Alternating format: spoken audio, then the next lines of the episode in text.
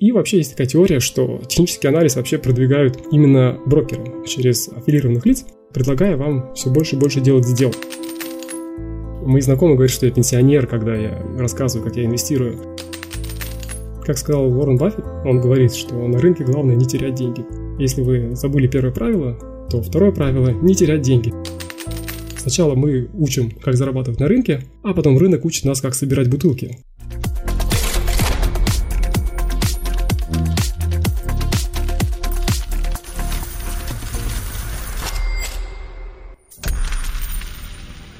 Друзья, привет! С вами подкаст FinTarget. Меня зовут Антон. И мы сегодня будем разговаривать про инструменты инвестора.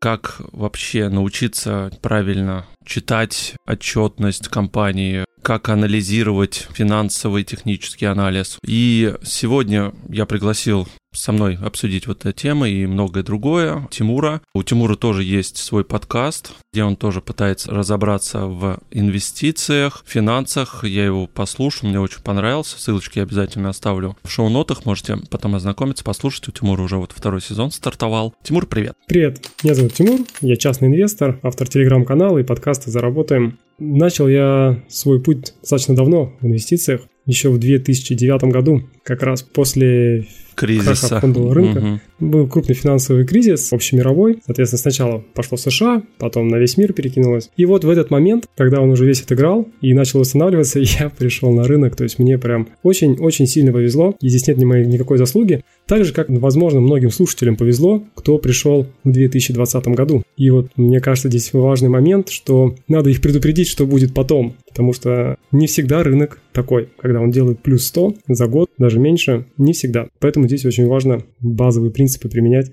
чтобы не потерять весь профит, что, собственно, я и сделал практически после 2009 года в течение нескольких лет. А, то есть тебя потерпели неудачи, да? То есть были и черные и белые полосы. Ну да, то есть жизнь она как шахматы. Один неверный ход и все. То есть были черные, были белые полосы. То есть если прям начать в таком формате, да, что когда только начал, в 2009 году я пришел, у меня был небольшой стартовый капитал, и я вложил просто купил акции Сбербанка. То есть я вообще не разбирался, что там надо делать. Просто пришел и купил Сбербанк, потому что я знал Сбербанк. И, собственно, все на этом мои познания как инвестора заканчиваются. Я купил тогда, по-моему, по 12 рублей. То есть это были вообще копейки. Банковская сфера очень сильно пострадала как раз от финансового кризиса. И он просто рос. И я смотрел, как он растет. И чем выше он поднимался, у меня делали иксы. И я чувствовал, что я прям все лучший и лучший инвестор. У меня такое чувство, что я просто рожден для этого. Потому что, ну вот, там, зачем работать? Я сделал несколько сразу увеличил свой депозит. И это без плечей, без всего. Ну, соответственно, когда так такой результат получается, желание первое, ну, увеличить, ты же умный. И я взял плечи. И самое плохое, что могло произойти, он дальше продолжил расти. То есть плечи, да, это когда мы берем в долг денег у брокера под небольшой процент, ну, относительно небольшой. И на эти заемные средства мы торгуем. И случился самый плохой вариант, я заработал еще больше. И в этот момент я полностью потерял связь с реальностью. И, возможно, сейчас вот у многих людей тоже потеря связи с реальностью. Возможно, вы считаете, что там инвесторы, которые вам говорят, там, диверсифицируйся, ничего не понимают. Или Баффет ничего не понимает, он уже старый. Или аналитики крупных банков ничего не понимают. Но, скорее всего, не понимаете вы, как я не понимал в 2010 ну, это уже был 2010 год, конец 2009 я уже точно не могу сориентироваться. Но, скорее всего, не понимаете что-то вы, потому что потом я начал больше вносить риска в свой портфель. Если немножко пропустить эту историю, она такая не очень веселая, я увеличил свой депозит 8 раз. Это веселая часть. Потом я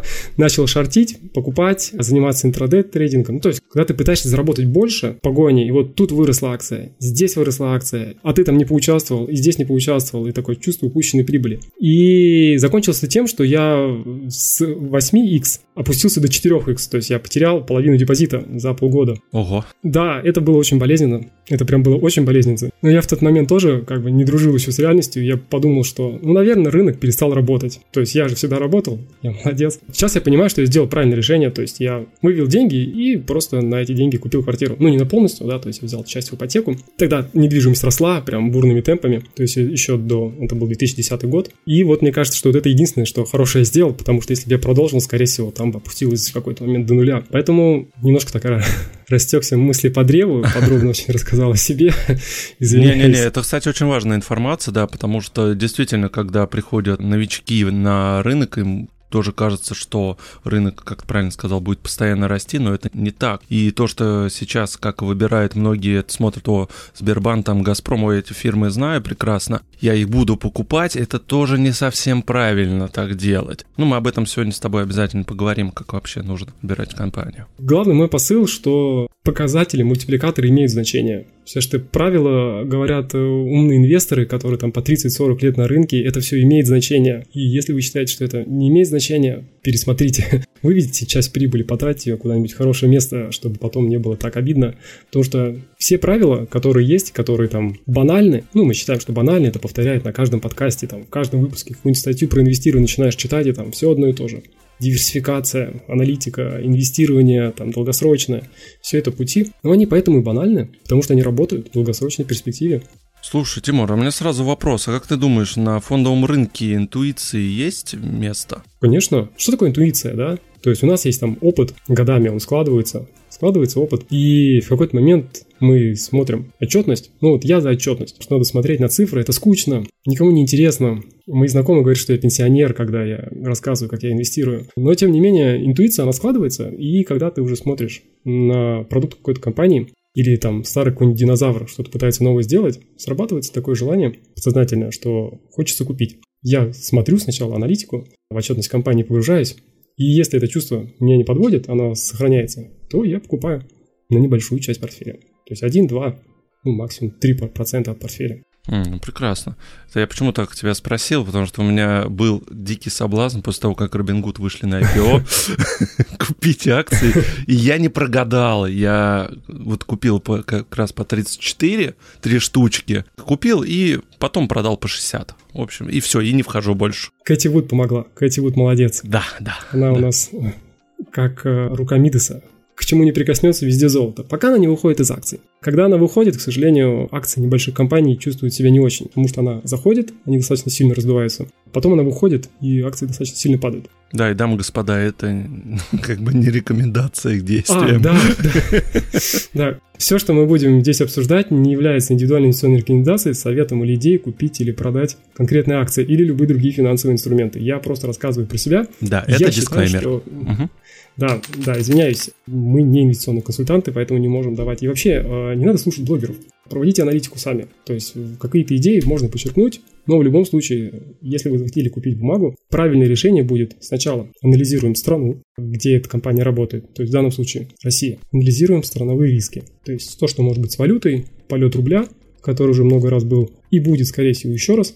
Потом мы анализируем сектор, в данном случае это банковский сектор и IT-сектор. То есть тут ну, надо понимать, что 90%, там 96% выручки у Сбербанка идет все-таки от банка. Хоть он называется Сбер теперь, тем не менее. И почему его так э, высоко ценят? Потому что у него быстро растет экосистема. И дальше, когда мы уже проанализировали сектор, мы опускаемся до конкретной компании и смотрим ее показатели, выручка, долги, показатель, сколько она дает от дивидендов. И вот в таком формате.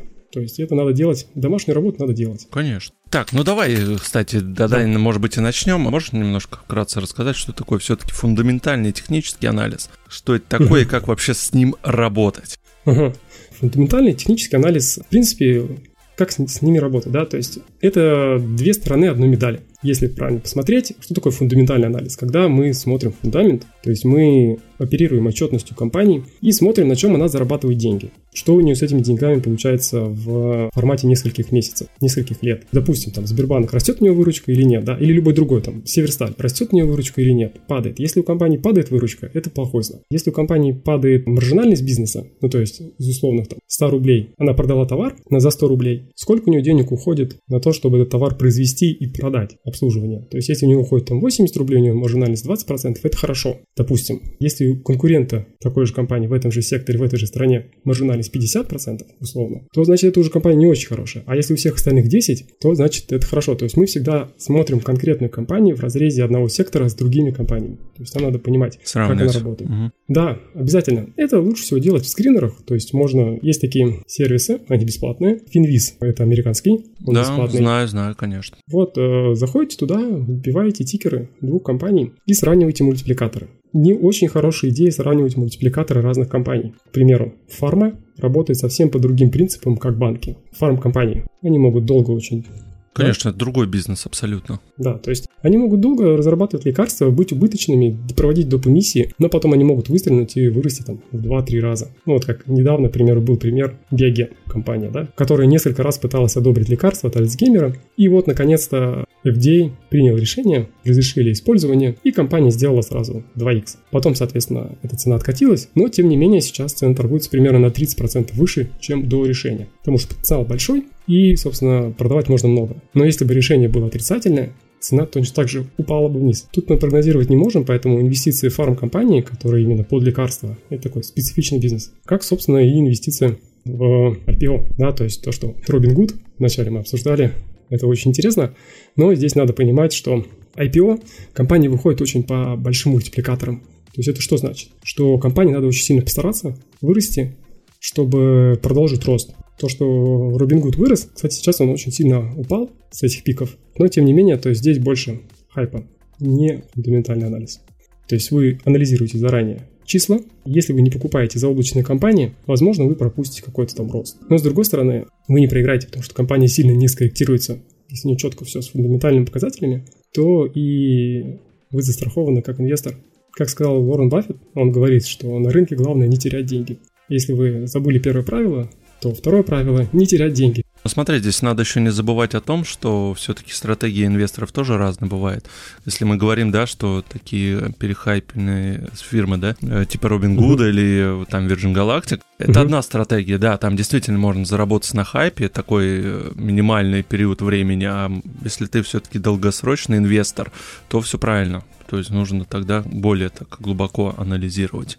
Да, но с другой стороны, допустим, я просто был из той стороны, из этой стороны. Я просто помню, когда ты торгуешь интрадей по техническому анализу, да, то есть что такое технический анализ? Ты смотришь, есть как бы теория, да, что цена включает в себя все, и в принципе я с ней согласен, и что паттерны, которые рисуются, то есть там треугольники, двойные вершины, там голова, плечи, клин, я вот по своему опыту больше всего любил треугольники, они почему-то чаще всего срабатывали, ну, вот на моей практике, как я помню. Не суть. В общем, а, цена включает в себя все. И вся информация, она, в принципе, повторяется. Есть определенные паттерны, которые всегда будут повторяться из раза в раз.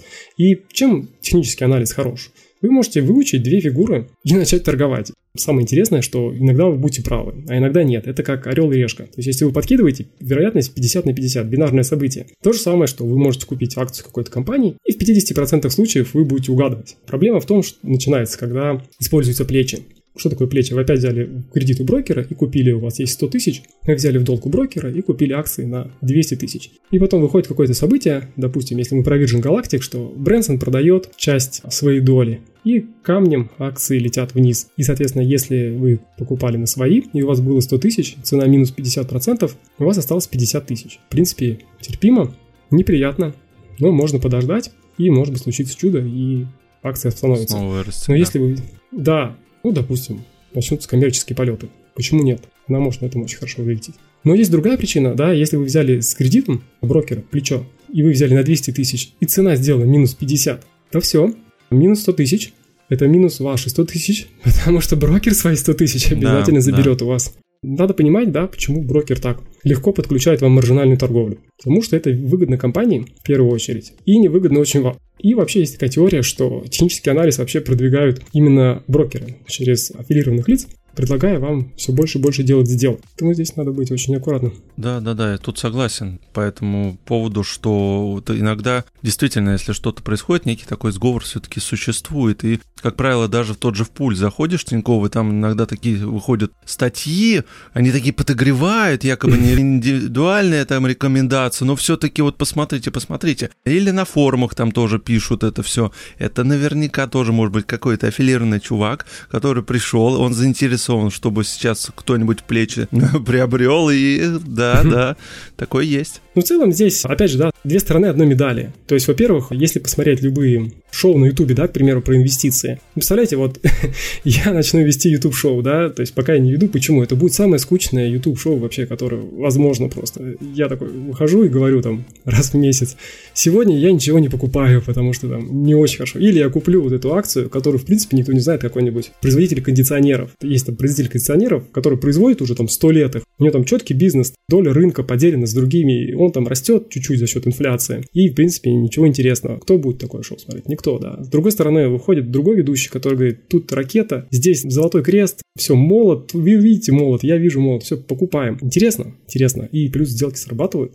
Но если не срабатывают, всегда можно взять другой портфель. Или вообще не показывать портфель. То есть чем принципиально отличаются инвесторы от спекулянтов? Надо, вот главный момент, наверное, есть инвестиции, а есть спекуляция. Спекуляция, ничего плохого в этом нет. Вы просто покупаете дешевле и продаете дороже. Но вероятность, что вы потеряете деньги на таких движениях, она уже доказывалась много раз. Ну, то есть можно посмотреть кучу исследований. Самый лучший портфель у мертвых клиентов, которые, в принципе, их не трогают, и они растут лучше всего. Обыграть индекс, опять же, да, S&P 500, только получается у 20 там, процентов, или даже уже, может, меньше, 20 процентов профессионалов. 80 процентов людей, у которых есть целая группа аналитиков, которые учились несколько лет, занимались, у которых есть инсайдерская информация, скорее всего, участие как минимум их есть. Они все равно проигрывают индексу. И здесь мы выходим, такие, о, ну это треугольник, все, сейчас с плечами зайду и сделаю индекс S&P 500 два раза больше. Как бы, не знаю. Лично у меня не получилось. Я уверен, что у кого-то может получается. Я таких людей не знаю у кого получается в долгосрочной перспективе. То есть здесь ключевой момент, чем дольше вы остаетесь на рынке, тем лучше показывать, насколько ваша стратегия действительно работает. Потому что рынок может расти, может быть в боковике, а может падать. И вот долгосрочная стратегия должна работать на всех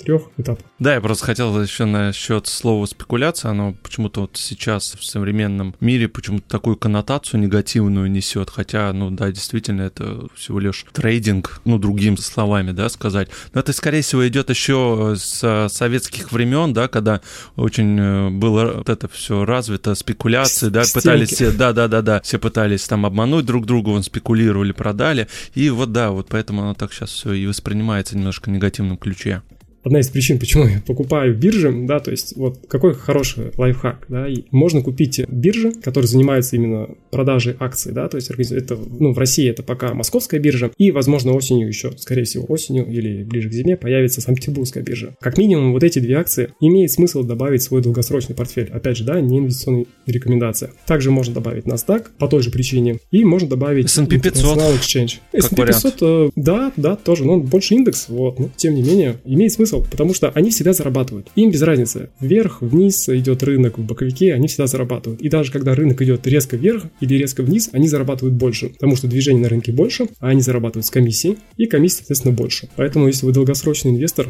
рассмотрите эти варианты. Мы сейчас с тобой поговорили про фундаментальный технический анализ, да, но забыли упомянуть, что это имеет место быть, если у вас акции, то есть мы, если мы говорим про акции. Давай поговорим угу. все-таки, какие есть инструменты у инвестора, да. то есть какие бывают виды, и так немножечко остановимся на каждом из них вкратце. Давай я перечислю, да, тогда, в общем, если, угу. если я что забуду, ты мне дополнишь. В общем, угу. самый такой, скажем, стабильный, который как вклад и спокойный, это облигации, да, то есть э, федерального угу. займа, акции, угу. которые мы с вами уже назвали фонды, то есть тоже Тимур uh-huh. неоднократно об этом говорил. Опционы, uh-huh. фьючерсы, что еще? Что, uh-huh. за, что забыл? Ну, в принципе, основные, которые доступны обычному инвестору все. Остальные уже такие идут более профессиональные. Можно еще банковский вклад, как вариант, но в рамках инвестиции, ну, как бы, как инвестиции для инвестора, почему нет? Если у нас короткий срок, то, в принципе, банковский вклад и облигации где-то можно примерно на одном уровне поставить. Это если до года. Давай по порядку тогда от э, наименее рискованных к более рискованным. Да, начнем с облигаций, да, то есть что такое облигация? Это когда вы даете просто в долг компании или государству. То есть вы можете помочь конкретной компании привлечь деньги. Зачем это нужно компаниям? Компаниям проще выпустить облигации, чем занять кредит в банке, потому что меньше надо готовить условно документов, меньше процесс проверки, да, то есть внутреннюю систему бизнеса не надо показывать. Опять же, когда компания говорит, что я хочу привлечь, она понимает, что просто так и деньги не дадут. И объявляет процент. Почему вот с кредитами, да, сравнил? Обычно облигации чуть-чуть повыгоднее кредитов, потому что если у инвестора есть выбор, полностью безрисковый вариант, да, допустим, миллион вложить условно в кредит в Сбербанке можно, это 1% будет. Если купить облигацию Сбербанка, того же Сбербанка, по факту мы даем ему в долг, то уже процент чуть побольше. В этом плане, в принципе, рисков минимальное количество. Тут главное смотреть на позицию эмитента. Эмитент это кто выпускает облигацию. То есть есть уровни, и государство считается, ну, в каждой конкретной стране, государство считается самым надежным эмитентом. То есть в России это Россия. Ну, если государство не сможет платить по долгам, меньшая проблема будет, что у вас там не отдают купоны, да, там по вкладу. Потому что, скорее всего, это какая-то глобальная ситуация. Ну, у нас последний раз это был в 98 году. Кризис. Дефолт. Дефолт, да, да. То есть это вот как раз дефолт и меньшая проблема, то, что там вам не дают только деньги. Скорее всего, там проблемы будут более масштабные. Дальше спускаемся чуть-чуть по уровень пониже. Идут надежные облигации компаний голубых фишек. То есть голубые фишки это самые такие крупные компании в рамках одной страны. Ну, у нас это можно назвать. Там, Сбербанк, ВТБ, Газпромбанк, МТ, да, МТС. Ну, в принципе, все такие компании, которые на слуху. Там будет уже ставка чуть-чуть повыше, чем государственные облигации. Почему? Потому что, опять же, риск чуть-чуть побольше. То есть то, что обанкротится конкретно одна компания или начнутся проблемы у компании, он, собственно, выше, чем у государства. Опять же, что обанкротится Сбербанк, вряд ли, да, потому что, в принципе, он и есть практически там ну, вся экономика государства, России. конечно, конечно. Да, да, 50%. Ну и, в принципе, это такое системообразующее предприятие, которое в случае проблем с ним, ну, я даже не знаю, очень серьезно. Дальше мы идем к более мелким компаниям. Соответственно, есть такой термин ВДО – высокодоходные облигации, когда облигации предлагают достаточно большие проценты, выше, чем, ну, допустим, там в два раза, да, чем облигации, например, государственные. В чем здесь подвох? Скорее всего, эти компании и не смогли бы привлечь кредит. И вот когда вы используете высокодоходные облигации как инструмент покупки, имейте в виду, да, что они могут, в принципе, не выплатить. Будет технический дефолт, и вы просто потеряете всю сумму вашего, которую вы вложили, то есть облигации. Посмотри, между да. тем же еще, ну, я просто, да, сразу маленькая ремарка, что по облигациям, насколько я знаю, да, есть еще вот э, защита миллион четыреста в случае, если что-то случится, как с банковскими вкладами. Или не так это? Нет, миллион четыреста это на банковском вкладе, плюс есть там облигации федерального займа, там да, да, да, да, есть льготы, да. и по налогам, да. У компании такого нет. То есть а, компания, понял. почему, угу. собственно, да, почему вы, собственно, получаете э, больше денег, да, давая в долг? Потому что вы принимаете на себя больше риск. То есть каждый инструмент, чем больше риск, тем больше потенциальная доходность. И он, в принципе, никуда не уходит. Поэтому, как правило, сравнивают, сначала идет банковский вклад, считается полностью безрисковое вложение. Потом идут облигации государственные, которые в принципе, на уровне банковского вклада обычно процент. Потом идут крупные компании, потом идут мелкие компании в не очень хорошей ситуации. Ну и плюс, как мы можем это регулировать, когда мы покупаем облигацию, у нас есть дата погашения. То есть в чем суть облигации? Обычно они в России там в районе 1000 рублей, стоимость одной облигации. И компания говорит, что дайте мне 1000 рублей, я вам через год отдам 1000 рублей, а каждый квартал еще буду платить по 2%, условно. Ну или 3, тут в зависимости от компании и условий. И это называется купоны. Почему и пошло выражение стричь купоны. То есть раньше это были бумажные реально купоны, вам выдавали такую бумажку, вы отстригали один купон. Я помню это даже, кстати, такое. Да, и вам выдают денежку, да, а потом вы приходите уже в конце срока, и вам выдают всю сумму. Это было выражение стричь купона, то есть жить на пассивный доход, получать деньги. В принципе, можно купить облигацию с коротким сроком погашения. То есть, если вы не уверены в ситуации, допустим, вы ждете кризис, цены на нефть опять упадут или что-то еще, и тогда вы можете просто взять облигации с коротким сроком погашения. И вам вернут всю сумму, и плюс небольшой процент. Процент будет небольшой, потому что, в принципе, срок осталось там один квартал. В таком варианте можно работать. Или просто рассмотреть банковский вклад. Если вы купили, допустим, если вы продали квартиру и потом хотите купить еще одну квартиру через год, то самое плохое решение, какое можно только придумать, это вложить это все деньги в акции в надежде сохранить, потому что рынок может уйти в пике на несколько лет. Допустим, индекс РТС с 2008 года, он так и не восстановился. То есть мы до сих пор ниже на 30%. Поэтому имейте в виду, что рынок может очень сильно упасть и потом очень долго не восстанавливаться. Поэтому, если вы планируете тратить, что-то продали дорогое, или у вас появилась большая сумма, и вы ее планируете потратить, то самое лучшее решение перевести ее в эту валюту, которую планируете тратить, и положить банковский вклад, если это рубли. А если а, евро или доллары, то, в принципе, просто оставить так, потому что банковские вклады минимальны. Ну, кстати говоря, да, вот насчет, есть же и еврооблигации, да, и долларовые облигации, насколько они выгодны? Ну, достаточно выгодно. Здесь процент зависит. На какой срок? То есть вообще надо, когда мы определяем выгодность инструмента, сначала надо определиться, на какой срок мы вкладываем. Потом мы определяемся основной целью. То есть наша цель выиграть или наша цель там не проиграть. То есть мы хотим просто сохранить деньги и по возможности увеличить. Или наша основная задача увеличить, и мы готовы в какой-то момент просесть и потерять там большую сумму. Когда мы вот это все посмотрим, то есть мы определяемся сроки, цели, какая нам доходность считается нормальной. После этого мы уже будем выбирать инструмент. Это может быть облигации, наиболее консервативные, ну, то есть вклад или облигации, как бы на одной полочке они стоят. Потом идут уже акции, потом фонды, а фьючерсы и опционы все-таки это не инвестиции, это больше такой это очень спекулятивный да, спекулятивный, да. Основной принцип, чем отличаются облигации, мы даем компании в долг. Акции – это принципиально другой инструмент. Мы покупаем часть бизнеса и мы становимся акционерами, то есть мы становимся владельцами маленькой части бизнеса. То есть, когда вы покупаете одну акцию Сбербанка, одна миллиардная, вы становитесь частью компании Сбербанк. Вы можете принимать решения, советы акционеров, учитывая вашу долю. И здесь принцип какой? что если бизнес компании растет, то и ваш маленький кусочек бизнеса, ваша акция, она тоже растет. Если компания зарабатывает деньги и принимает решение делиться с акционерами, то она будет давать вам часть этой суммы. Это называется дивиденды. Дивиденды могут быть ежегодные, в России, как правило, принято платить раз в год, ежеквартальными, большинство компаний США платят ежеквартально, или даже ежемесячно. Есть несколько компаний, доступные неквалифицированным инвесторам в России, которые платят дивиденды каждый месяц. Это прибыль, которую компании получают, и они с вами делятся. То есть здесь именно вот этот основной принцип. Вы не даете в долг, а вы разделяете судьбу компании. Если у компании хорошо, ваша часть бизнеса растет, и вы получаете деньги. Но если плохо, то ваш кусочек бизнеса уменьшается, и деньги вам тоже никто не платит. Все так, да. Что у нас дальше? Фонды? Да. Фонды – это такой достаточно интересный вариант. И, в принципе, если вы недавно в инвестициях, то вам лучше начинать с фондов. Фонды – это набор других ценных бумаг. Там могут быть облигации, там могут быть акции, может быть что-то еще. Почему новичкам лучше начинать с него? Потому что если сумма ограничена, к примеру, 50 тысяч рублей, не так много компаний, которые можно накупить на 50 тысяч рублей, особенно если мы говорим про зарубежные компании, да, там компании США, чтобы у вас был достаточно сильно диверсифицированный портфель. В то же время фонды можно купить, там, начиная от 3000 рублей, к примеру, и можно купить фонд на весь китайский рынок. Он сейчас сильно упал. Покупать какую-то отдельную компанию очень рискованно. Сейчас специфика на китайском рынке такая, что любая компания может оказаться врагом народа, ее будет достаточно сильно, скажем так, она потеряет капитализацию, как это было недавно. Стала Education, то есть компания там с 90 долларов упала там до 5 долларов. Да, вот, сейчас Alibaba. Что... Alibaba, кстати, обновил исторические минимумы свои тоже, да, причин тут много, на самом деле. Кто-то политику винит, да, кто-то высказывание Джека Ма, кто-то просто позицию Компартии. Но в целом разговор сейчас не об этом, а о том, чтобы уменьшить риски, мы можем покупать не отдельно компанию, а сразу купить фонд. В составе этого фонда будет, допустим, там 200 акций или 300 акций, а стоит он всего лишь 2-3 тысячи рублей. То есть вы колоссально уменьшаете риски, покупая сразу набор этих акций. В чем минус? Во-первых, вы платите комиссию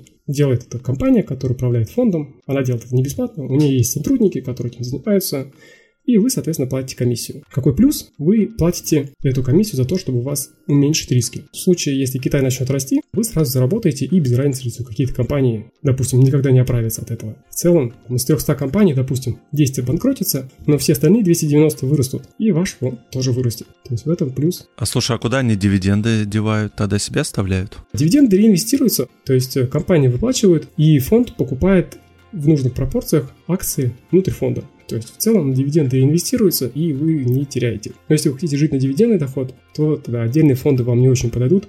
Либо надо рассматривать фонды, которые выплачивают дивиденды. А, такие тоже есть. Ага.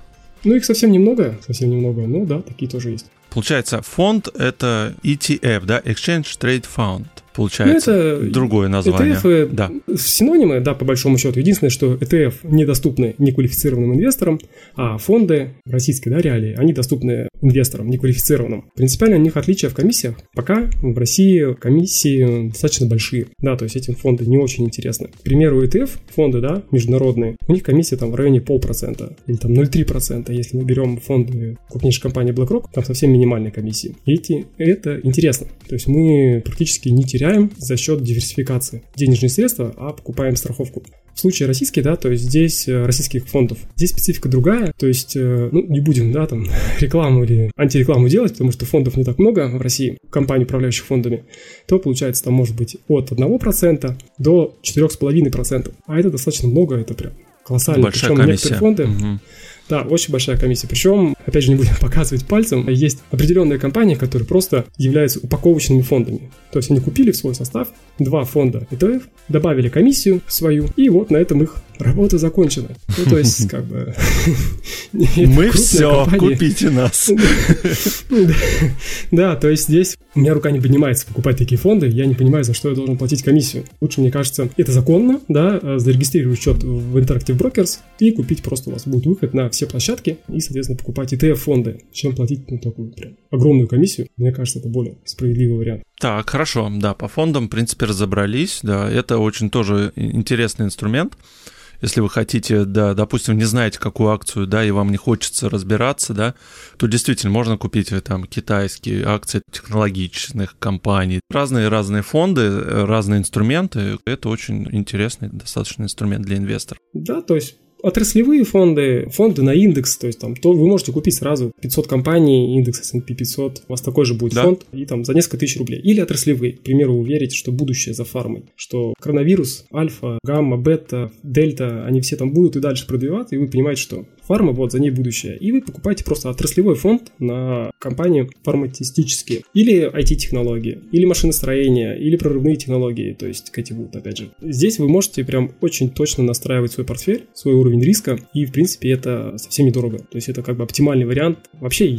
на месте ЦБ, возможно, одно из правильных решений разрешить новым инвесторам, которые первые два года покупать только фонды. Мне кажется, это бы спасло очень много депозитов. Да, возможно, кстати, к этому и придет, учитывая достаточно жесткую политику ЦБ в плане инвесторов. Вот сейчас квалифицированные, потом они сейчас хотят еще финансовую грамотность в школу вводить. Да, потихонечку гаечки закручивают. Есть, э, ну, гаечки закручивают все-таки. Там нельзя сказать, что там все прям неправильно, да, то есть там есть здравые мысли. Ну, к примеру, сейчас обсуждается на самом деле серьезное решение, чтобы разрешить фондам ETF продавать неквалифицированным инвесторам. Там есть ряд ограничений, там не все подряд ETF можно, достаточно строгие ограничения. Но, тем не менее, российские брокеры фондов очень запереживали из-за этого, да, то, что как они смогут конкурировать с такими комиссиями. Но, тем не менее, то есть ЦБ в целом, я бы не был так однозначен, что они просто закручивают гайки, все-таки у них есть и очень много интересных вариантов, которые действительно помогают новым инвесторам сохранить деньги. Здесь, конечно, надо смотреть на общую картинку. Лично мое мнение такое. Хорошо. Так давай про опционы тогда поговорим немножко. Да, есть у нас фьючерсы и опционы. В принципе, их имеет смысл ну, рассматривать да, это одно и то вместе. Же. Вместе лучше, да. Да, да. Еще раз, на всякий случай, дисклеймер.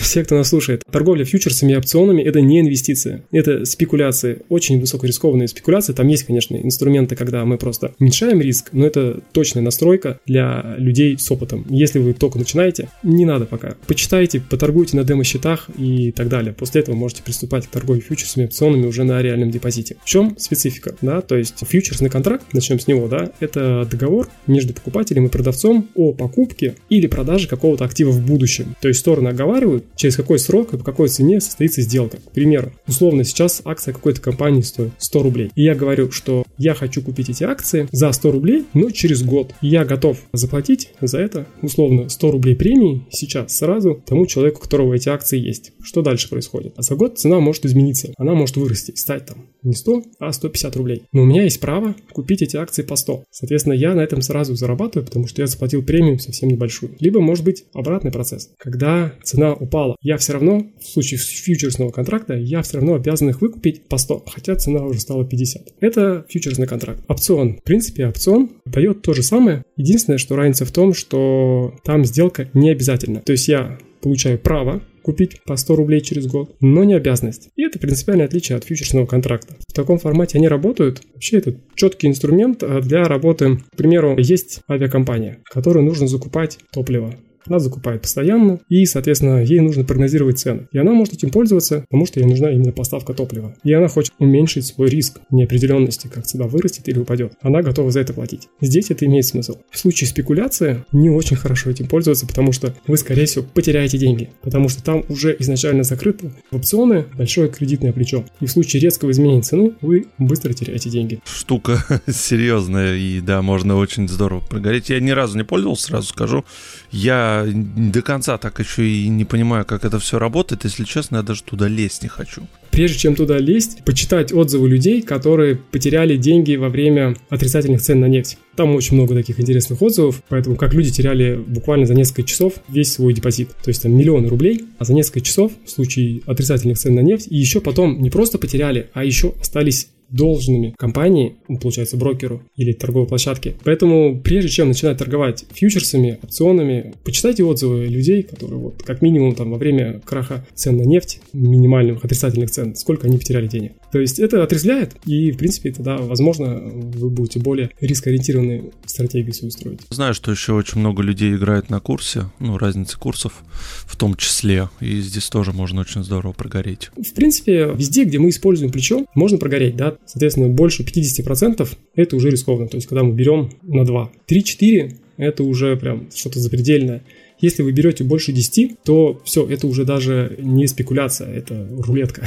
Выиграли, проиграли, классно, но, скорее всего, в долгосрочной перспективе выиграть всегда в казино. То есть вам надо понимать, что почему такие плечи доступны. Как правило, люди на них теряют деньги, потому что даже если вы выиграли один раз, ну, допустим, вы вложили 1000 рублей, и вам повезло. Да, вы заработали сразу там 10 тысяч на 1000 рублей вложенных, и вам кажется, ну, круто. А если я вложу 10 тысяч рублей, так это же сразу 100 будет, и, допустим, вы второй раз выиграли, что такое 100 тысяч рублей? Это можно потратить там за месяц. Просто на еду, житье, что-нибудь такое. Вам захочется это повторить, и, к сожалению, вот здесь вот и наступает тот момент игровой ошибки, когда вы несколько раз выиграв, считаете, что вы прям очень умный. Я сейчас говорю про себя. Вот мне так наступило, да, то есть я подумал, что я очень умный, у меня все получается, и все, можно никого не читать, могу сам там все рассказывать. И просто это заканчивается всегда одинаково. Сначала мы учим, как зарабатывать на рынке, а потом рынок учит нас, как собирать бутылки. Это вот Алексей Марков. Друзья, это вот были инструменты инвестора, вот основные мы сегодня поговорили, да, вот обсудили, какие бывают э, инструменты.